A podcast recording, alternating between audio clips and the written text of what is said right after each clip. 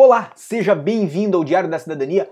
Meu nome é Célio Sauer, eu sou advogado e nós vamos falar sobre as medidas de confinamento que já tínhamos previsto, mas sabíamos e evidentemente vão acontecer. Então nós vamos saber o que fecha, nós vamos falar aí e analisar o decreto número 6B de 2021 e mais. Eu já, já antecipo, já aviso vocês que tem coisa relacionada a fronteiras, vai ter coisa que vai modificar aí em fronteiras muito provavelmente no próximo decreto de fronteiras. Mas nós vamos falar sobre tudo isso em poucos segundos. Obviamente, eu peço para você se inscrever no nosso canal, deixar o gostei no nosso vídeo, porque você vai gostar desse assunto e evidentemente eu tô aqui com você nessa quarta-feira, dia 13 de janeiro, não é sexta-feira 13, mas é uma quarta-feira que vai ficar para a memória de todos nós.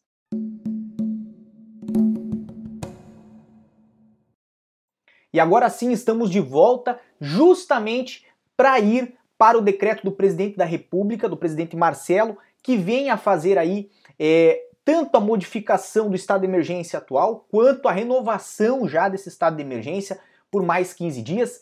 Tá na tela de vocês esse decreto que é datado de 13 de janeiro, é exatamente de hoje. Lembrando que agora são 8h46 minutos aqui em Lisboa e nós temos aí, diante da situação de calamidade pública provocada pela pandemia, certo? E um alargamento de contatos, ou seja, entre as pessoas, né? Nos períodos de Natal e Ano Novo, houve um alarmante aumento do número de infectados. Então essas são as razões pela qual o presidente traz aí a renovação da declaração desse estado de emergência. Evidentemente tem muito mais assunto aqui que traz é, como base para esta renovação, mas nós não vamos para tudo isso, vamos para o que nos interessa, porque evidentemente você que está nos assistindo ou trabalha em Portugal ou vai vir para Portugal e tem interesse em saber sobre esse assunto.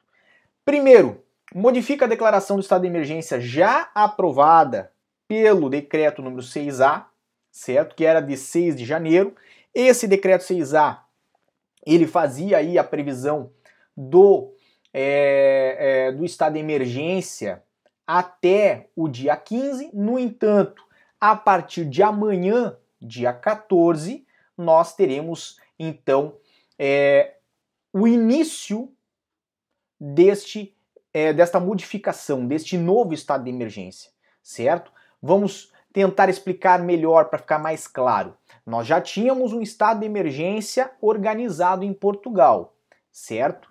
Que foi decretado no dia 6 de janeiro. Esse estado de emergência ia até dia 15. Mas, no entanto, para antecipar mudanças necessárias, vai ser por esse diploma, pelo decreto 6B, tanto renovado o estado de emergência quanto feita a modificação do anterior. Basicamente é um parlier legal, só isso certo? O que nos importa é que o que está aqui, o que eu vou trazer hoje, é o que vai estar em vigor até dia 30, tá bem? Então, este estado de emergência abrange todo o território nacional, tem validade de 15 dias, mais os dias do estado de emergência anterior, então ele vai até dia 30 de janeiro de 2021 na forma que está, certo? E ele vai se iniciar de um modo geral, amanhã, à meia-noite do dia 14 de janeiro de 2021. É quando ele se inicia, certo? Se inicia por quê? Porque já vai ter a modificação do decreto anterior. Mas vamos adiante, vamos ao que nos interessa. Quanto aos as restrições, quanto ao que vai fazer de diferença, vai trazer de diferença estado de emergência. Primeiro, ele vai é, afetar, vai trazer uma suspensão parcial ao exercício de alguns direitos, dentre eles direitos à liberdade e de deslocação. Ou seja, não vai ser para tudo que você vai poder sair de casa. Por isso, isto já estava subentendido na palavra confinamento.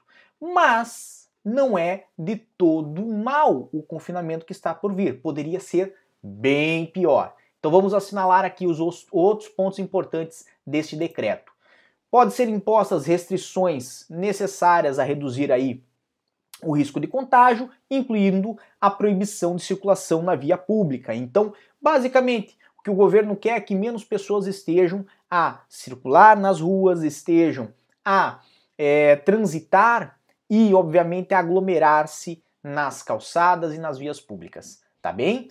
Mas a ideia é que estas restrições têm as suas exceções. Então, as restrições que estão aqui na linha A têm restrições. Aonde estão essas, essas exceções? Estão nas alíneas C e D que nós vamos trazer aqui logo adiante. Bem, também prevê o confinamento compulsivo em estabelecimento de saúde. O que é compulsivo? Em outras palavras, é contra a vontade do indivíduo que está sendo confinado. Então, nós vamos pegar uma pessoa e vamos colocar ela contra a vontade em algum lugar. Mas que pessoa é essa? Qual que seria a situação em que ela vai ser colocada contra a própria vontade em algum lugar? Se ela for portadora do vírus da Covid-19.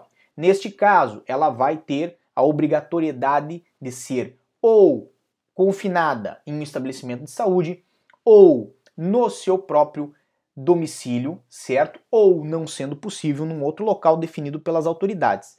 Aí eu já não sei que local seria esse. De um modo geral, isto faz todo sentido, certo? Se a pessoa está contaminada e sabe-se que ela está contaminada, o melhor é que ela fique ou em casa ou né, fique no estabelecimento de saúde em tratamento.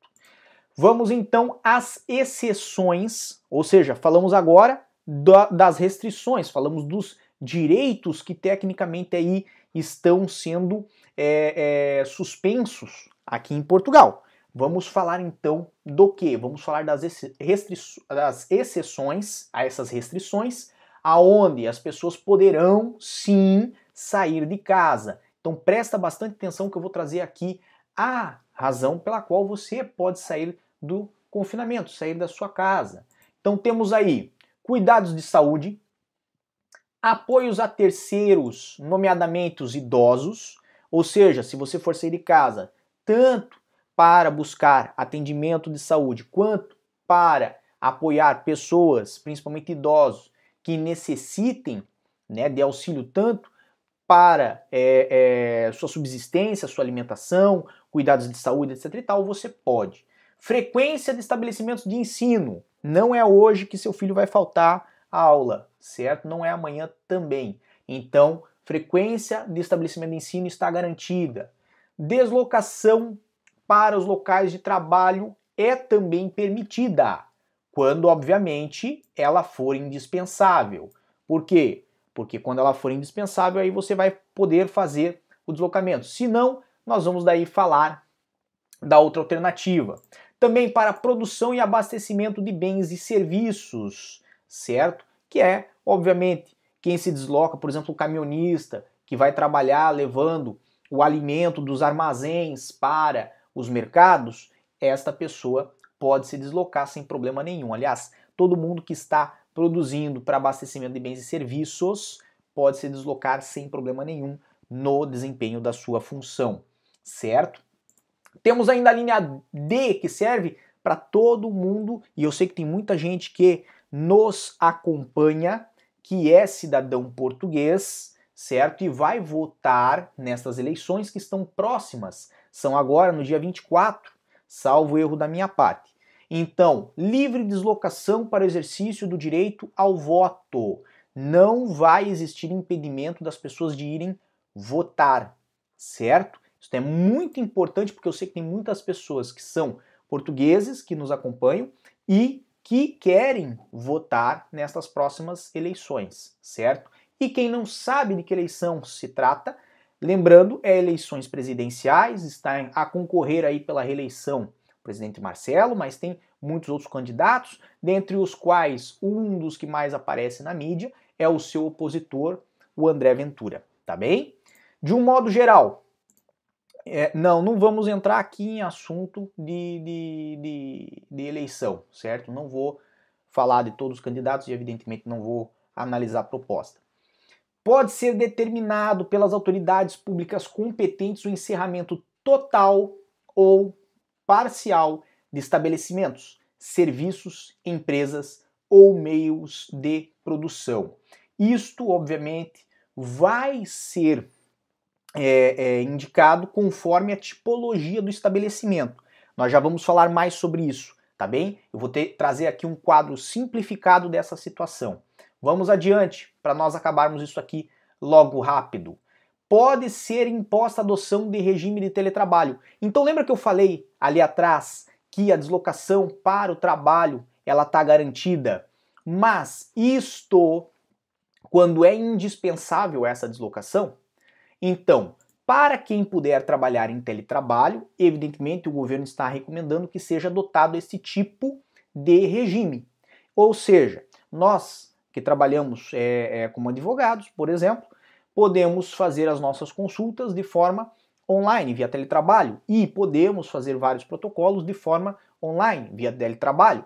Ou seja, nessa situação, nessa condição, é melhor que exerçamos este direito do que estar em nosso escritório e buscar os peticionamentos, os protocolos pessoalmente, ou seja, deslocando-se aos locais, certo? Existem situações em que, evidentemente, não é, é possível se fazer via teletrabalho. Vamos dizer que José trabalha como lenhador, ele não vai derrubar nenhuma árvore, né?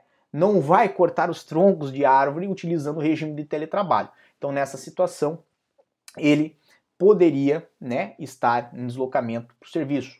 Um motorista, um caminhonista, né, pode, pode estar em deslocamento para o serviço. Evidente, consoante a situação da empresa, se ela está é, prevista para fechar ou não. O que, que ocorre? Temos aqui a situação mais, mais importante, talvez, que nós vamos falar hoje. Circulação internacional.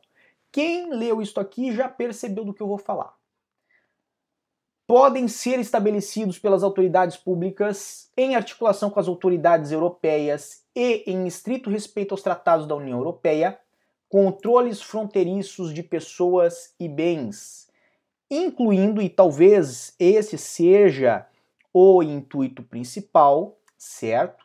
Controles sanitários, fitossanitários em portos e aeroportos, ou seja, aquele controle para impedir a entrada em território nacional ou condicionar esta entrada à observância das condições necessárias para evitar o risco de propagação da epidemia.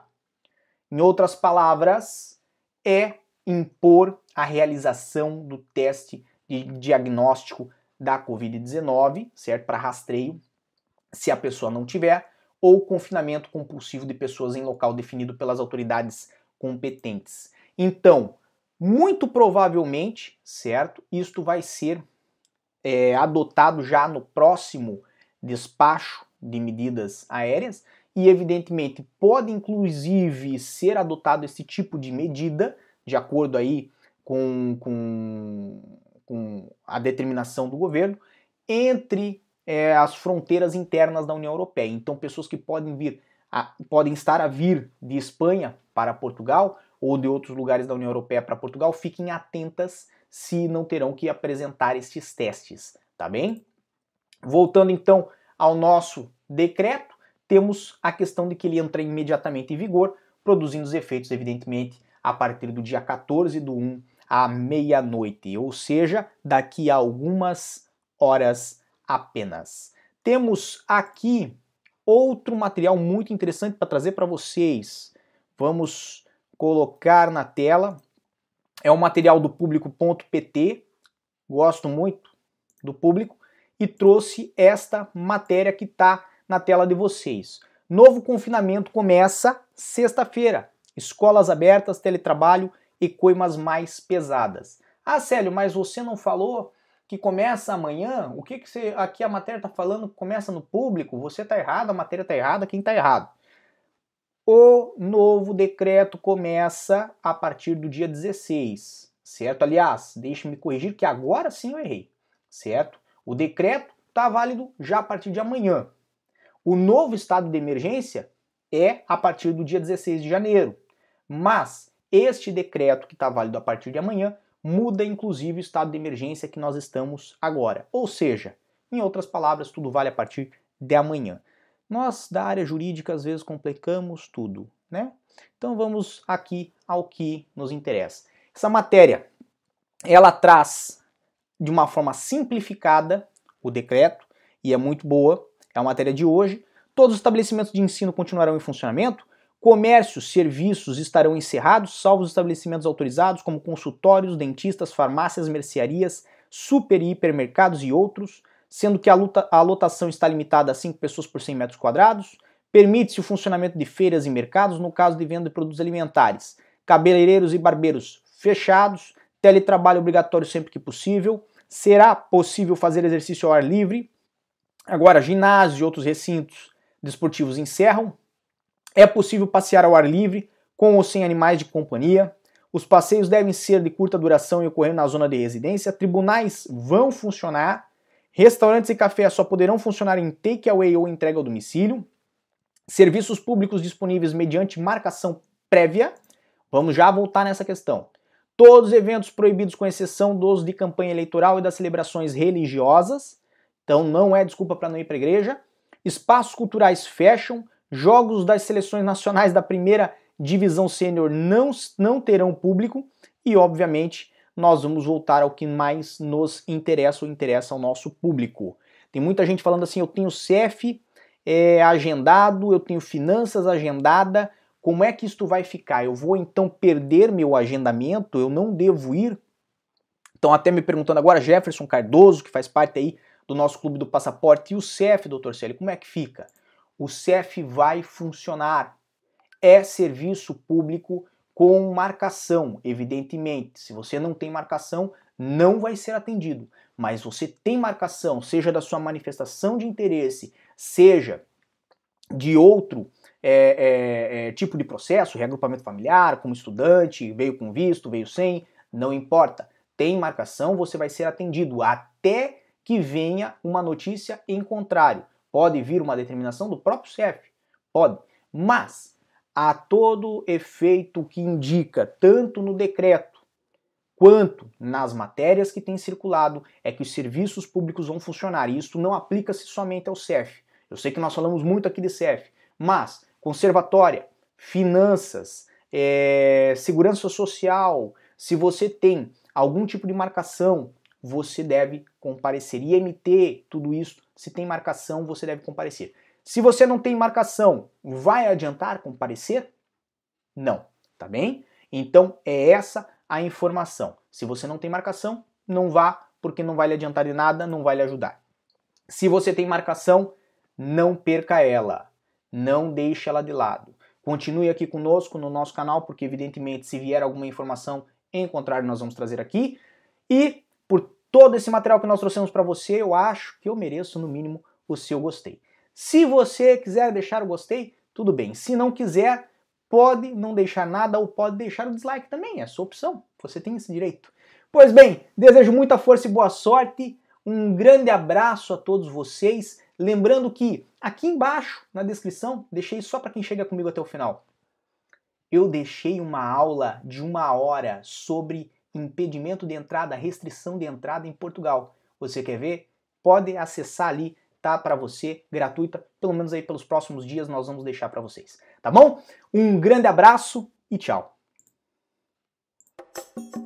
O que você acaba de assistir tem caráter educativo e informativo. Compõe-se de uma avaliação genérica e simplificada. Agora, se você quer saber de fato como as coisas são, você vai ter que ler.